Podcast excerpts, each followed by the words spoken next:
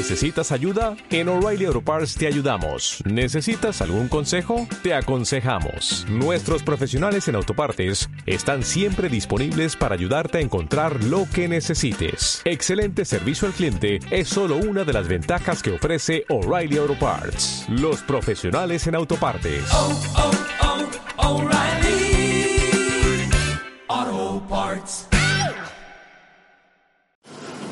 Esta lectura se encuentra en Mateo capítulo 12, versículo 43 al 45. Cuando el espíritu impuro sale del hombre, anda por lugares áridos en busca de reposo y no lo hay. Entonces dice, volveré a mi casa de donde salí, y cuando llega, la halla desocupada, barrida y adornada. Entonces va y trae otros siete espíritus, peores que él, y entran, y ahí se quedan a vivir. Y el estado final de aquel hombre resulta ser peor que el primero. Así también le pasará a esta generación malvada.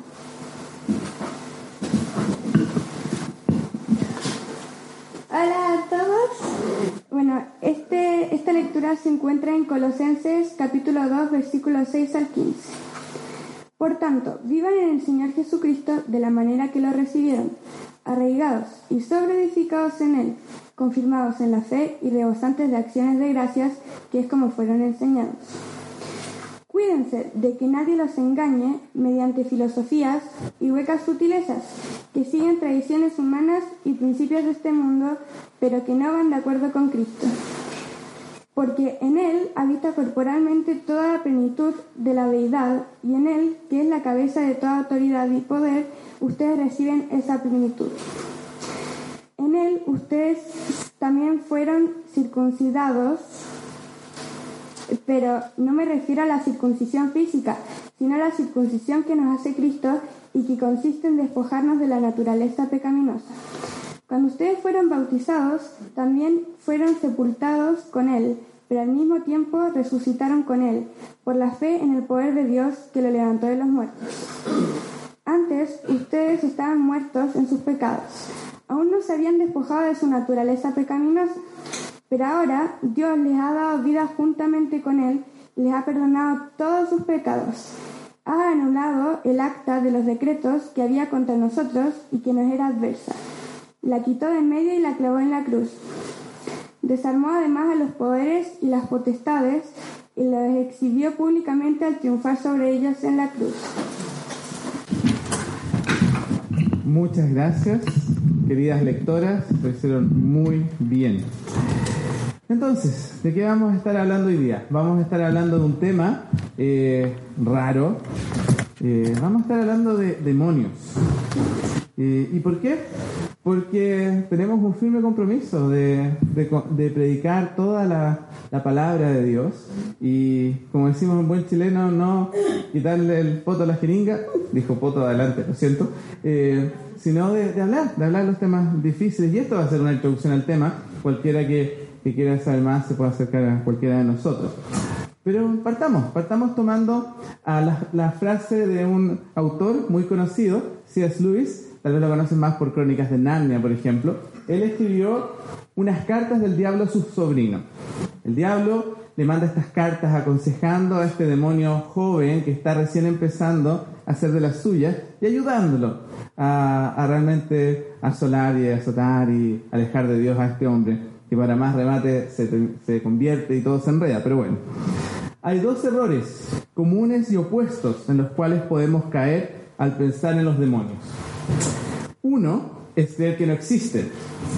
El otro es creer en su existencia y sentir un excesivo y, e enfermizo interés en ellos. O que no existen o estar pegados con el tema de los demonios. Ninguno de los dos extremos es bueno. Y lo que vamos a estar viendo hoy día es un poco cómo como cristianos, si es que eres cristiano, ¿verdad? Eh, ¿En qué estamos con los demonios? Y si no eres cristiano, bueno, ¿cuál es tu condición frente a ellos? Podríamos, hablemos con Dios y pidamos que Él sea quien nos hable a través de su palabra. Gracias, Señor, por poder estar aquí. Gracias, Señor, porque tú no nos dejas eh, solos, ni indefensos, ni ignorantes. Pero la ignorancia sí nos puede hacer sentir indefensos y, y, con temor. Te pedimos que tú seas quien hable a través de tu palabra, que tú permitas que nuestros corazones sean desafiados a cada día confiar menos en nosotros mismos y más en ti. En el nombre de Jesús, amén. Bien, entonces, ¿cuáles son las posibilidades de cómo nos vamos a, relacionar con el tema? Primero, pensando en una mentalidad occidental como la nuestra, podemos tener una visión simplemente mecánica o naturalista de la realidad. Todo es atribuible a, causas naturales, no hay espacio alguno para lo sobrenatural o lo espiritual. Y todos nosotros en algún momento hemos creído eso o en algún momento eh, hemos conversado con gente que dice, no, mira, si yo no lo puedo tocar, ¿no es cierto? Oler, escuchar, ver, o sea, algo con los cinco sentidos, eh, no es real. Y por ende, la conclusión es que se trata todo de mis cinco sentidos y el, y el método científico define lo que es real. Por lo tanto, todo el tema espiritual no es tema porque básicamente no existe. Y esa es la visión modernista. Ahora, no es todo lo que hay en el mundo occidental, porque también está la visión de a mi manera. Eh, pensarlo así una cosa como eh, yo escojo, yo veo qué pasa, y tener una espiritualidad así estilo buffet, ¿no es cierto? Donde yo voy con mi platito, que siempre uno lo termina encontrando como chiquitito, ¿no es cierto? Eh, pero ahí va poniendo y se va armando la torrecita, ¿verdad? y una espiritualidad tipo buffet donde yo veo que agarro. Entonces, mira, sí, esta cosa del horóscopo me pinca, estas cosas de las supersticiones. No, bueno, no, no es que uno sea supersticioso, pero ¿para qué vamos a tentar la suerte vamos a pasar bajo la escalera o pasar el salero en la mano o todas esas cosas? Eh, tener un gran interés en Los Ángeles y tener toda una visión de Los Ángeles. Esto se va a alargar. Una vez me topé con alguien que me decía acá, de esta ciudad, que en su iglesia le estaba haciendo el curso, eh, un curso sobre ángeles. Y yo le dije, a ver, ¿y de dónde sacan tanto tema, o sea, tanto material en la Biblia para hablar tanto de los ángeles? Pues en realidad no hay tanto, y menos aún de los demonios. Tan lo, más importante que es lo que vamos a estar viendo hoy día. Pero bueno, sincretismo, que en el fondo es mezclar un poquito de por aquí, un poquito de por allá. No sé, vas a, Perú, ves las catedrales, no sé, te ves la imagen de María, que es súper abultada su falda. Es un ejemplo de sincretismo, mezclado, ¿no es cierto?, con la Pachamama y las creencias originales incaicas o de los pueblos precolombinos y para tener problemas con los colonizadores españoles le ponen María encima. Y eso es un, eh, un, caso típico, pero también típico en nosotros de mezclar las cosas porque al final nosotros queremos eh, con nuestro carrito de supermercado, nuestro platito del buffet, meter lo que yo quiera y yo escoger y yo cortar el queque. Entonces al final se trata de mi elección, mis derechos de consumidor, de ciudadano mis derechos. Yo tengo el derecho a escoger y me armo la cosa a mi manera. Y tengo mi verdad. No sé si te ha tocado cuando estás hablándole a alguien y tratando de que, entiendan quién es Jesús y tratando de explicarle qué es lo que, que tú crees, que te miran así y, así como un poquito así como condescendientemente y dicen, pucha, qué lindo, qué rico que tú tengas esa espiritualidad. Qué bueno que funcione para ti. Yo, en cambio, bueno, yo creo en las ranas que vinieron de Marte y también soy feliz. Bien, entonces esta, este postmodernismo uno escoge. Entonces, al final del día vivimos en un mundo bien raro, por muchos aspectos, pero en este aspecto tenemos nuestra sociedad occidental tensionada entre dos extremos. Por un lado, la cosmovisión moderna, que todavía está viva, ¿no es cierto?, en cinco, cinco sentidos, método científico, etc. Pero la cosmovisión postmoderna, donde es mi espiritualidad al gusto del consumidor. Yo veo que esto en mi carrito, yo veo que esto en mi plato del buffet, mi verdad, tu verdad, no nos vamos a poner a, pelear por temas así. Y al final, ¿sabéis qué? No hablemos ni de religión ni de política para que podamos ser amigos. Porque habla de un concepto muy pobre de, amistad, porque una amistad, ¿no es cierto? Verdadera, tú podrías hablar de cualquier tema. Pero en fin, entonces primera, en fin, primer punto, no existen los demonios. No. Ahora nos podemos ir al otro extremo. Podemos pensar que son súper poderosos. Y creer cosas así como, no sé, pues esto, el yin y el yang. En todo lo bueno hay algo malo, en todo lo malo hay algo bueno. Y al final no podemos ser tan eh, extremistas de pensar que hay un Dios puro, santo, todopoderoso, amor, sin que en él haya ni siquiera nada malo. Y al final estamos en una situación donde eh, caemos en un dualismo. Entonces tenemos a, Satanás por un lado, tenemos a, Dios por el otro, los eh, demonios por un lado, los ángeles por otro en una pugna y como una buena película de, de Hollywood, ¿no es cierto? Tiene que haber una tensión y tiene que haber una tensión y veamos al final quién gana. Y en esto les voy a contar una historia. Y es bien particular contarla eh, hoy día porque tenemos visitas ilustres en medio nuestro. Eh, esa foto es de hace un par de años atrás, de un par de décadas atrás. Eh, por si no me reconocen, yo soy el de la derecha. Se confunden porque está sin barba, yo sé que esa es la confusión, ¿verdad? Y la de la izquierda, obviamente, la, escucharon, la vieron pasar adelante orando y la reconocieron inmediatamente. Eh, esa creo que fue una, una, fiesta en tercero medio, una cosa así, no sé, probablemente no me están mirando como que nada que ver, pero fue una fiesta cuando yo estaba adolescente. Y en esa época que fueron mis primeros años como cristiano, eh, tuve la bendición, de conocer al Señor y de eh, crecer los primeros cuatro años de mi vida en un contexto súper misional, súper de amor, súper de compartir el Evangelio con otras personas, súper de tomártelo esto súper en serio. Entonces fue una adolescencia bien rara, porque la adolescencia normalmente andas como por aquí y por allá, no, pero esto fue súper bien pastoreado, súper hacia adelante, hacia Cristo. Pero nada es perfecto. Y la teología que había al respecto en cuanto a Satanás y los demonios era una cosa eh, de esta onda, que eran bien poderosos. Tenían poder y podían darle la pelea a Dios. De hecho, este libro, esta patente Oscuridad, fue un libro que me recomendó mi líder de jóvenes, ¿verdad? Y tal vez la copia que leí era de él, no sé, o yo la compré. Pero es así como ves estas garras sobre esta pequeña iglesia, ¿no es cierto? Y que Satanás está por hacer pedazos la iglesia. Pero si los cristianos oran, oran y oran, como que eso le da fuerza a Dios y a sus ángeles para que Él pudiera mantener a raya a Satanás y la iglesia por un pelito, se salvaron. Un autor gringo con una película de Hollywood, ¿no es cierto? Y después está eh, penetrando la oscuridad. Y esto es una saga. Me acuerdo que esto nos agarró tanto que hasta un día no fui a clases. Y está mi madre, no sé si sabía esto, en la tarde. Uno iba a almorzar la casa, después en la tarde volvía, porque el libro me agarró y me agarró y me agarró.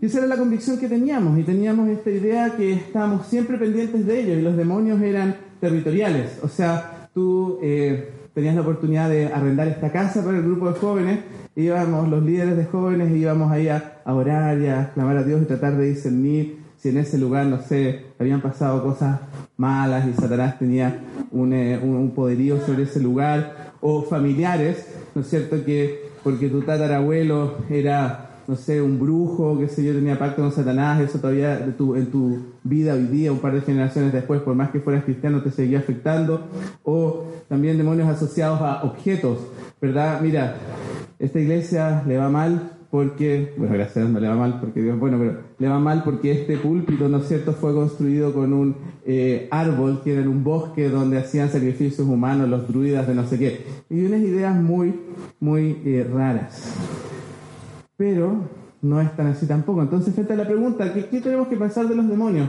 ¿No existen o son súper poderosos y, por ende tenemos que estar siempre pendientes de ellos porque si no, de repente sin darte cuenta, así como si le tienes terror a las arañas, siempre vas a tener cuidado de, no vaya a haber una araña por ahí, no te vas a bajar descalzo de la cama, nada, vas a estar siempre pendiente. ¿Cuál es la alternativa? Lo que vamos a ver en la Biblia ahora es que ninguna de las anteriores. Ninguna de las anteriores. Bueno, en realidad depende. Y va a depender de dónde te pilla parado. ¿En qué reino estás tú? ¿Eres ciudadano del reino de Cristo o eres ciudadano del reino de la muerte, Satanás, etcétera, distintos nombres que usa la Biblia?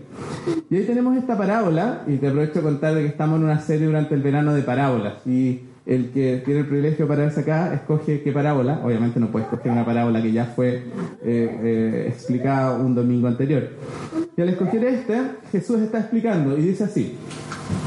Cuando un espíritu inmundo, o sea, un demonio, sale de un hombre, anda por lugares secos buscando descanso. Y si no lo encuentra, piensa, regresaré a mi casa de donde salí. Nuevamente un tema así para sensibilidades del siglo XXI es como ya, corta o sea, posesión demoníaca y, uno empieza a pensar en quizás qué película de terror vio y que le gira la cabeza en 360 grados y una niñita y tiene fuerza sobrenatural y todo el asunto. ¿Puede ser? Puede ser eso, o puede ser simplemente un sofisticado hombre de negocios con mucho poder, mucha autoridad, eh, que es dueño de periódicos, de canales de televisión o qué sé yo, de compañías tecnológicas que, bueno, está bajo la influencia, puede estar bajo la influencia de Satanás y hay una agenda allí que Satanás está implementando. Los demonios existen, lo espiritual existe. Existen ángeles, existen ángeles caídos que son los demonios. Entonces, ¿qué pasa? Este eh, espíritu inmundo sale a dar una vuelta, sale a buscar aire, sale de vacaciones en febrero. No, no estoy pensando en nadie que salió de esta iglesia, no se preocupen. Eh, sale, pero después dice, no, sabes que no, quiero volver. Y regresa a su casa. Cuando regresa, Jesús dice, encuentra a ese hombre como una casa desocupada, barrida y arreglada. ¿Qué hace? Bueno, entonces va y reúne a otros siete espíritus peores que él, y todos juntos se meten a vivir en aquel hombre, que al final queda, al peor, queda peor que al principio. Rara la historia, rara la parábola. ¿Cómo funciona en la práctica? ¿De qué estamos hablando? ¿Realmente demonios? Porque uno, vamos a hablar más de esto más adelante, pero tú ves de repente vidas que se van complicando, complicando, complicando, complicando. Partió faltando al colegio para leer un libro. Pero después empezó a faltar al colegio porque se iba a fumar, no sé, marihuana. Y después resulta que no, ya no era lo mismo y empezó pasta base, cocaína, alcohol. Y, y uno ve cómo las vidas se van enredando de una u otra manera. Ahora el punto, lo que sí sabemos es que quienes no están en Cristo están a merced de Satanás y sus demonios. Porque no hay nada, no hay línea de defensa. No hay nada. Es como uno podría pensar, no sé, Sin, los carabineros en estos momentos. O sea, ¿qué puede pasar? No hay línea de defensa alguna. Están simplemente a merced de Satanás. Ahora, es difícil determinar situaciones. Estaba leyendo un artículo de un pastor, un pastor evangélico, que está en Bolivia, él es boliviano, metido preso por, por abuso, violación reiterada. Y es alguien que, conocimos, es alguien que, que amamos, alguien que, que, hizo sus estudios teológicos acá en Chile, en Santiago. Y en esa, ¿Y qué fue? Ah, no, es que en realidad, mira, Satanás se lo agarró y, él no supo del mismo, de repente despertó, no sé, en el calabozo de la policía. Vamos a ver que no, si algo se pudo captar de la lectura de Colosenses antes que la expliquemos, es que Cristo es más poderoso que cualquier demonio. Y que si estamos en su reino, nada que hacer. Satanás no tiene poder sobre nosotros. Pero ¿qué pasa entonces con, con este hombre, por ejemplo? O cualquier persona que leamos en la crónica roja o cualquier persona que simplemente un buen ciudadano de este país que trabaja, vive para su familia y todo, pero no está ni ahí con Dios. ¿Se debe a causa de qué? ¿Que Satanás lo poseyó y lo tiene cautivo? Es complicado y si a ti te gusta, ¿cómo cocinas tú? ¿Cómo haces el pisco sour? ¿Sigues cuidadosamente la receta o a lo ojo nomás igual va a salir? Y sabes más o menos qué. Entonces, si eres el tipo de gente que sigue la receta y necesita que le digan, no sé, por 250 gramos de mantequilla, qué sé yo, esta parte te va a costar. Si eres más como uno que es como más de, no, mira, es por aquí, por allá y echémosle hasta que salga, no va a haber tanto problema. Porque al final del día, ¿cómo sabemos cuando alguien claramente está actuando contra Dios, contra la ley de Dios? Cuando tenemos un hombre que va y abandona a su familia y se va con otra. O no la abandona, pero la abandonó porque se dedicó a trabajar nomás y ya no conecta con su señora. Sus hijos no lo conocen. ¿Lo agarró Satanás? Lo que dice la, escritura es que es una combinación de, de, básicamente tres elementos. Sí, Satanás está actuando activamente para tentar y alejar de Dios. Vean después Mateo 4 o Lucas 4, la tentación de Jesús en el desierto y cómo Satanás quería alejar a, a Jesús de los planes de Dios. Pero también está el mundo. Vivimos en un mundo que se llama un mundo caído, un mundo que va caminando en contra de la voluntad de Dios. Un mundo que progresa, entre comillas, hacia lugares que por un lado son buenos, sí, protejamos más los derechos humanos, sí, compartamos más con los pobres, la riqueza del país, de acuerdo, pero por otro lado va pro aborto, pro ya olvidémonos del matrimonio, pro... Entonces, como que va todo mezclado, pero ciertamente el mundo no anda buscando agradar a Dios. Ahora, el mundo está bajo la influencia de Satanás, pero hay un tercer componente. ¿Qué dijo Jesús? Lo que contamina al hombre es lo que está fuera del mundo, lo que hace pecar al hombre es Satanás. ¿Qué dijo él? Dijo que es del corazón esta capacidad innata, esta tendencia natural a pecar que tenemos. Somos nosotros de la tendencia de ser pacientes, de ser generosos, de perdonar, de llegar temprano para ayudar, para la reunión de oración, de, no sé, ser así? ¿O somos más bien egoístas, somos más bien tendemos a la flojera, tendemos a nosotros ser el centro de todo? Esa es la tendencia natural a pecar que la Biblia la llama concupiscencia. Entonces, ¿cómo se mezclan estas situaciones? Estoy pensando en ese hombre que abandonó a su mujer. Si estás pensando en ese episodio oscuro de tu vida, donde realmente estuviste mal, hiciste mal, no sabemos, es un tercio, un tercio, un tercio. No sabemos. Vemos los resultados y más encima se puede complicar más. Una, un, caso bastante personal y cercano que me tocó y que me tocó eh, eh, vivir, hubo enfermedad mental también de por medio. Si estamos hablando de alguien que sufre de una esquizofrenia, si alguien que sufre... ¿De qué estamos hablando? ¿Eso es solo un problema médico? ¿Es un problema relacionado con lo anterior? ¿Todo enfermo mental está endemoniado? Por supuesto que no. Una vez estaba ahí presenciando un con congreso de jóvenes, así que yo era joven, así que más joven que ahora me refiero, pero adolescente de nuevo. Y estábamos ahí y alguien empieza a convulsionarse y salirle como espuma por la boca y todo, y varios salieron a, a reprender a Satanás. Hasta que alguien más atinado dijo, no, sale, si ella, ella es epiléptica, ¿cachai? Lo que necesita. Entonces, no sabemos. No sabemos cómo es la combinación de estos factores. Lo que sí sabemos es lo que la escritura dice, de que Satanás es real y que hay libertad. Hay libertad de nuestra propia tendencia a ser egoístas, a destruir. Hay libertad de Satanás que quiere eh, destruir, matar, como desde Génesis 3, que no se quedó de brazos cruzados diciendo, ah, Adán lleva, no estoy ni ahí. No, fue directo a tentar, a mentir, a destruir. Ese es su ADN. Ese es su rol. Entonces, ¿hay posible posibilidad de libertad? Por supuesto que la hay, y la leímos. Leíamos en Colosenses, bueno, esto es antes del capítulo 1. Dios nos libró en Cristo del poder de las tinieblas. Tinieblas es sinónimo del poder de Satanás, del, del lado oscuro, ¿no es cierto? y nos llevó al reino de su amado Hijo.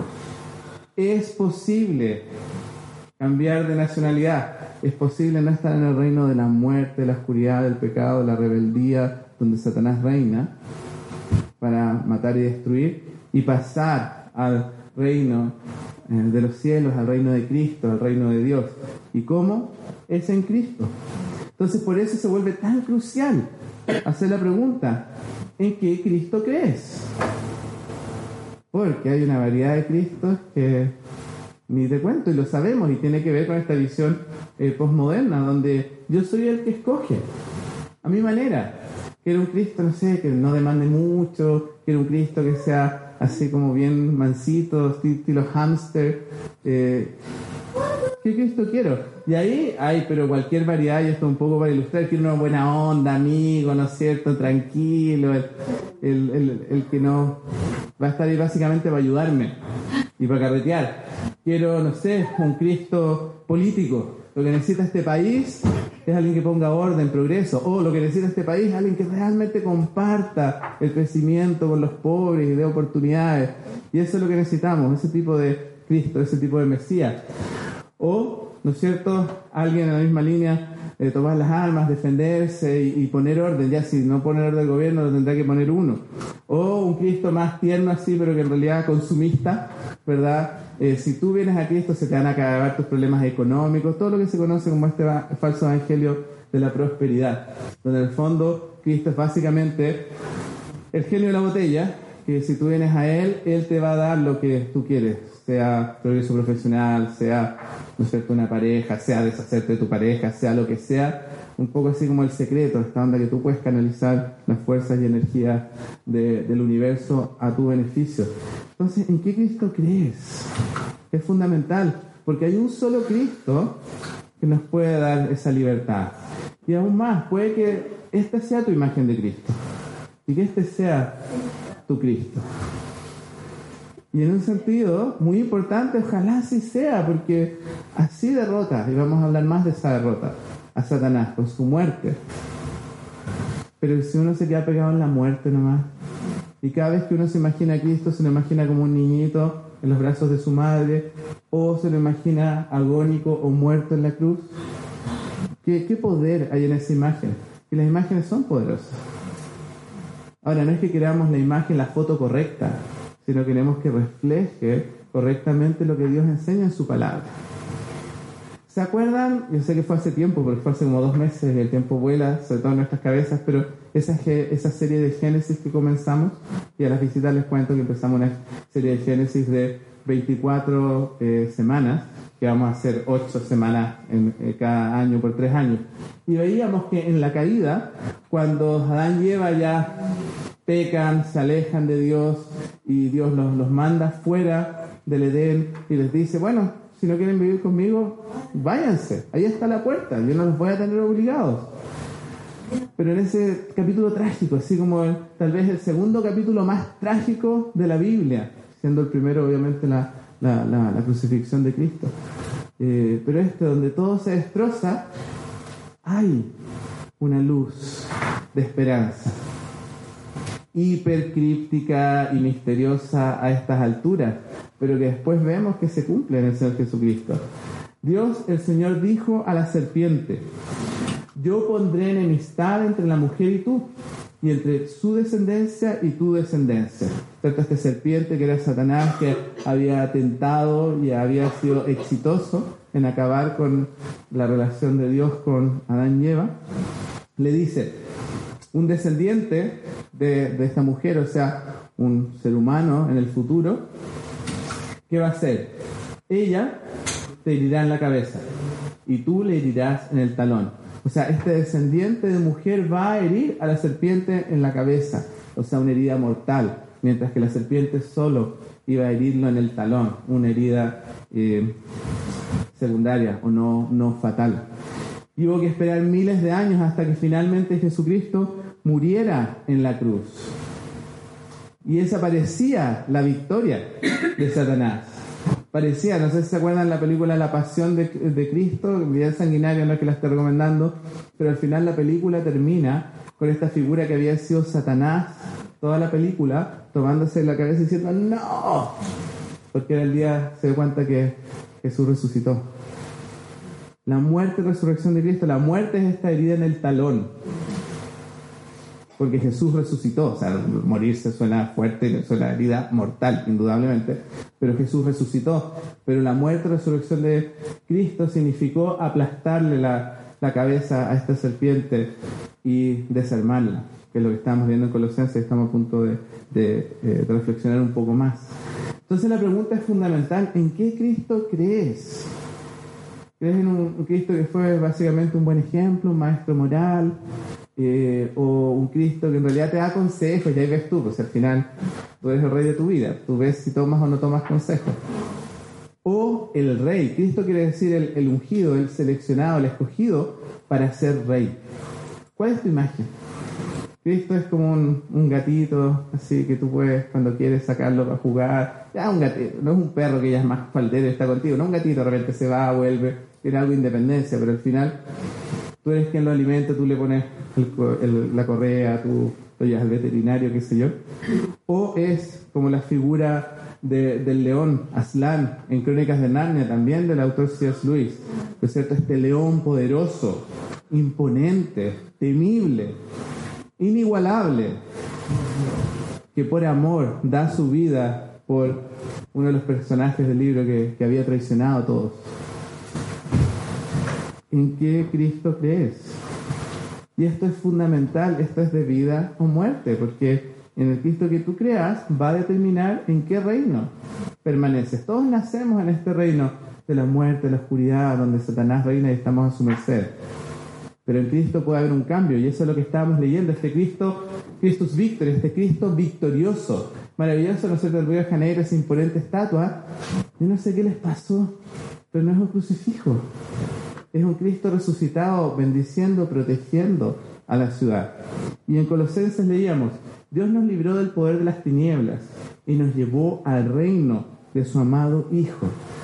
Si estamos en Cristo, si Él es el Cristo verdadero, no un Cristo así como a nuestra medida. Si es el Cristo verdadero, es verdadero porque Dios se ha revelado a través de su Espíritu Santo y nos ha dado una nueva vida. Y sigue diciendo, por quien tenemos la liberación y el perdón de los pecados. Liberación, perdón de los pecados. Pecado es esta rebeldía, esta hacer las cosas a mi manera. Yo ver cómo vivo mi vida. No me interesa lo que diga Dios. Digo que me interesa, pero no me interesa porque yo corto el queque. O no. Y Jesús es el Cristo y es el Señor. Y yo realmente tengo la conciencia de que soy de Él. Y si es así, obviamente es un milagro. Porque es la fe, el don que Dios da. Y seguimos leyendo en Colosenses 2. Dios despojó de su poder a los seres espirituales que tienen potencia y autoridad. Hay una victoria total de Cristo sobre Satanás y compañía, sobre Satanás y sus demonios. Dios despojó de su poder a los seres espirituales, a estos demonios que tienen potencia y autoridad. ¿Y qué hizo con ellos? Seguimos leyendo y por medio de Cristo los humilló públicamente, llevándolos como prisioneros en su desfile victorioso. ¿Y qué imagen es esa? Es la imagen como ahí vemos de el, eh, general romano, ¿no es cierto?, llegando a, a la capital con su desfile de tesoros, etcétera, y con los reyes vencidos. Estos todavía están caminando, ahí están las cabezas de los otros, ¿verdad? Destruidos, despojados de su poder. Sabemos, el Imperio Romano partió de, esta bota, ¿no es cierto?, de, Italia y se expandió por todo el mundo conocido de la época, toda la cuenca del Mediterráneo, derrotando rey tras rey, principado tras, principado, reino tras reino. Y esta es la imagen del siglo I, que es cuando fueron escritas estas palabras de la carta de Colosenses, y por medio de Cristo humilló públicamente a estos seres espirituales, a estos demonios, llevándolos como prisioneros en su desfile victorioso.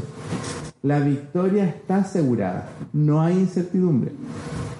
Por eso no es un asunto de dualismo, ¿quién va a ganar el gallito? ¿Jesús o Satanás? La victoria ya está consumada. Si es que uno cree en el Cristo de la Biblia, obviamente si uno cree en cualquier otro, o, sea, yo creo que hay que tener la sinceridad que tuvo la, la Estelita cuando respondió me muero de susto. Porque si somos adultos, a la Estelita está escuchando el Evangelio, yo la conozco, yo sé que ella confía en el Señor Jesucristo, ¿verdad? Pero si nosotros no confiamos, esas son las palabras. Estamos sonados, o sea, por favor, no tengo cómo, cómo resistirme. Ahora, si esto es cierto, sigue el texto diciéndonos, por tanto, vivan en el Señor Jesucristo de la manera que lo recibieron. Entonces, por eso no es que ah, Dios te salve y sigues viviendo como quieras, porque Jesús es Salvador y Señor. Porque precisamente el hecho de que es Señor nos va salvando de la manera anterior que teníamos de vivir, esa manera egoísta, autodestructiva, centrada en mí mismo, donde nunca le chuntábamos, no podíamos, no podíamos amar. Por tanto, vivan el ser Jesucristo de la manera que lo recibieron, arraigados y sobreedificados en Él, confirmados en la fe y rebosantes de acciones de gracia, que es como fueron enseñados. Puedes tener una casa hermosa, pero si los fundamentos, si no está arraigado en algo sólido, acabamos de estar en una casa en Rapel, que con el terremoto del, del 2010 se hizo pedazos. Era la casa mejor ubicada, más bonita, y se hizo pedazos. ¿Por qué? Porque el terreno era un terreno relleno, no estaba bien hecho y no resistió. De 15 casas, las cuatro a orilla del lago al piso en el terremoto del 2010, por no estar solidificados, arraigados en algo sólido. Puedes tener la vida más impresionante para los estándares del mundo. Pues, no sé, construir empresas, puedes tener una carrera profesional impecable, puedes ser el referente en tu área, te van a pedir consejos.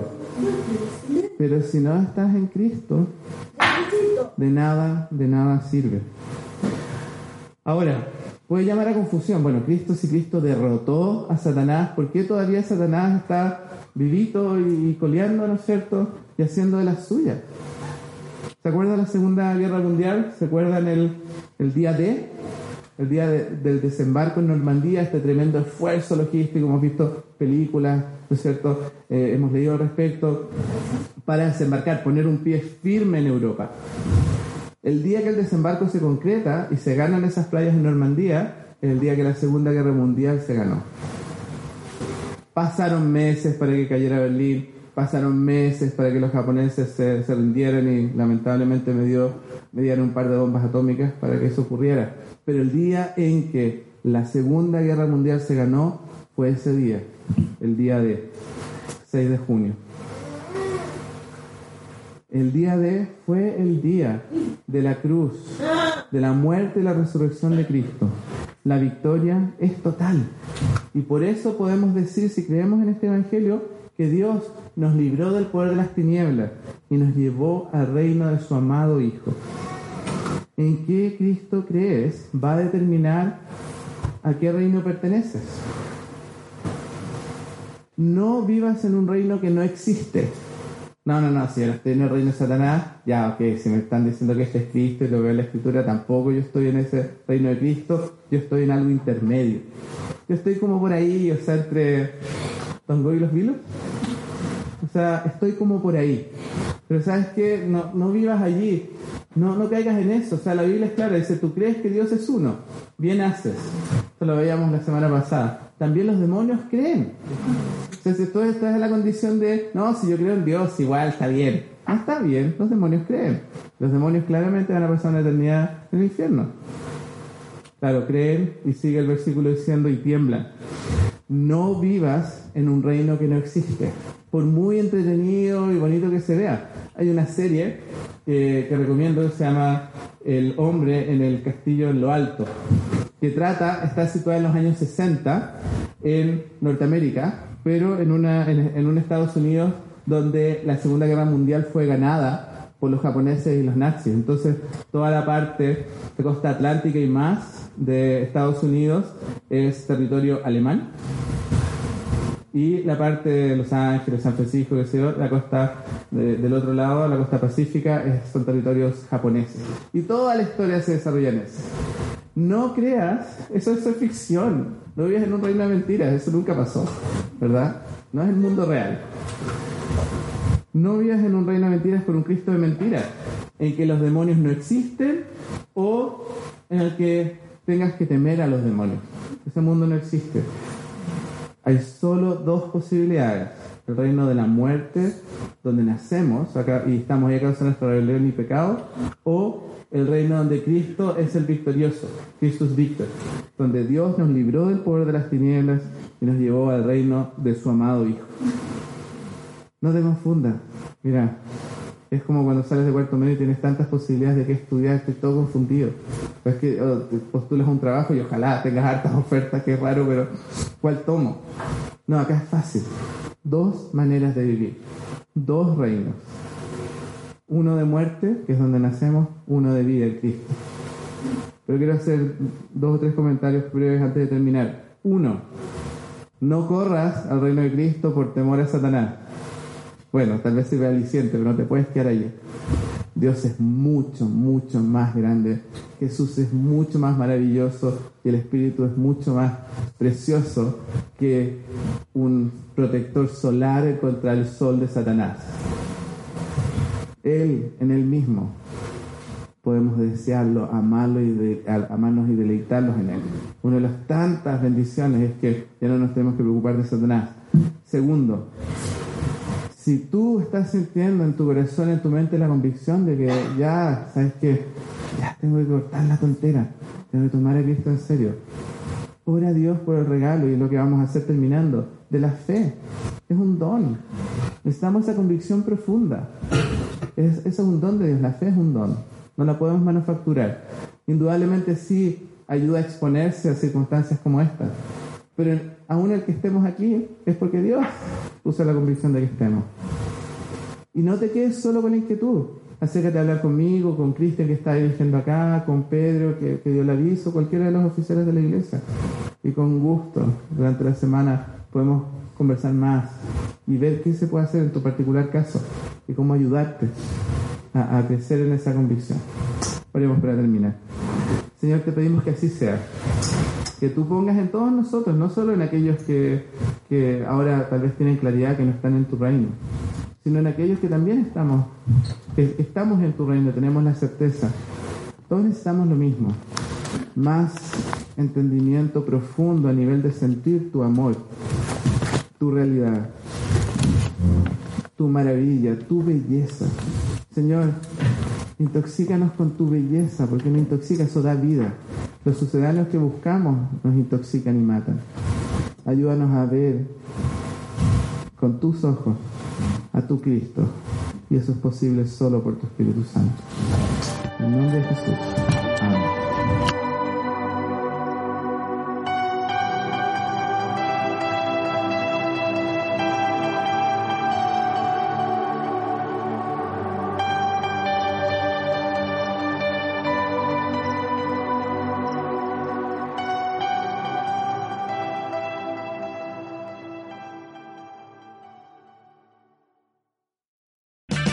O'Reilly Auto Parts puede ayudarte a encontrar un taller mecánico cerca de ti. Para más información, llama a tu tienda O'Reilly Auto Parts o visita oreillyauto.com. O'Reilly.